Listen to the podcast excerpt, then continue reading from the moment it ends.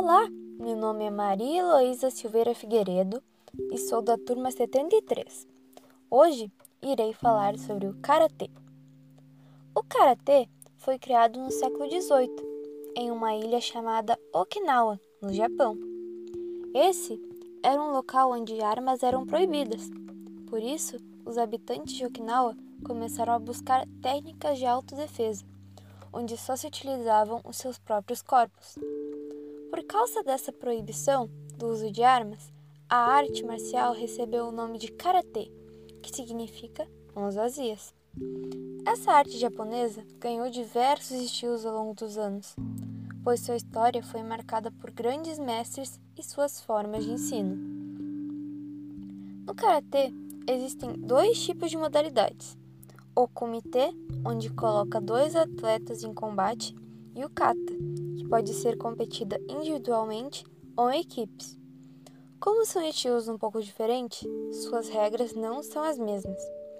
Comitê: Os combates dessa modalidade acontecem em um tatame triangular, com 8 metros de largura em cada lado.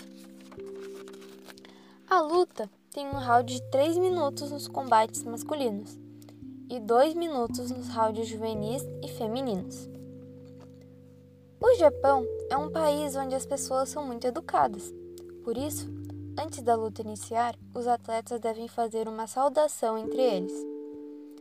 A competição só é iniciada depois que o árbitro apita e fala Hajime, que significa começo. Os pontos devem ser feitos com golpes limpos, potentes e de qualidade técnica. Assim como no judô, as marcações são divididas como yuko, wazari e ippon. Yuko seria um ponto. Ele corresponde a um soco na área do abdômen, do peito, do rosto ou nas costas. O azari seria dois pontos, equivalem a um chute nas costas, no abdômen, no peito ou nas laterais do tronco. Ippon equivalem a três pontos, seria um chute na cabeça ou nas laterais do pescoço. Kata. Nessa modalidade, os juízes avaliam a performance técnica e atlética. Nas apresentações, os karatecas têm que mostrar suas técnicas e a velocidade no controle dos golpes.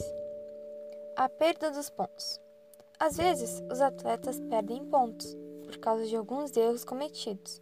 Eles são a perda de equilíbrio, a realização de movimentos de forma errada, os movimentos não sincronizados, deixar a faixa frouxa e a perda de tempo, com uma saudação ou uma pausa muito demorada.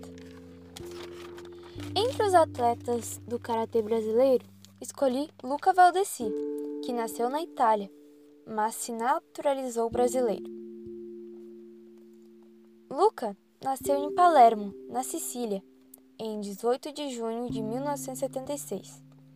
Já foi três vezes campeão mundial e dez vezes campeão europeu. Teve seu primeiro contato com o karatê aos 6 anos de idade e aos 12 começou a praticar junto ao seu pai. O atleta tem vários fãs pelo mundo, mesmo não sendo muito conhecido. Um de seus motivos para competir são as emoções que sente durante a luta, sendo elas adrenalina, felicidade ou sacrifício. Esse foi o meu podcast sobre o karatê. Obrigado por ter escutado até o final. Até a próxima!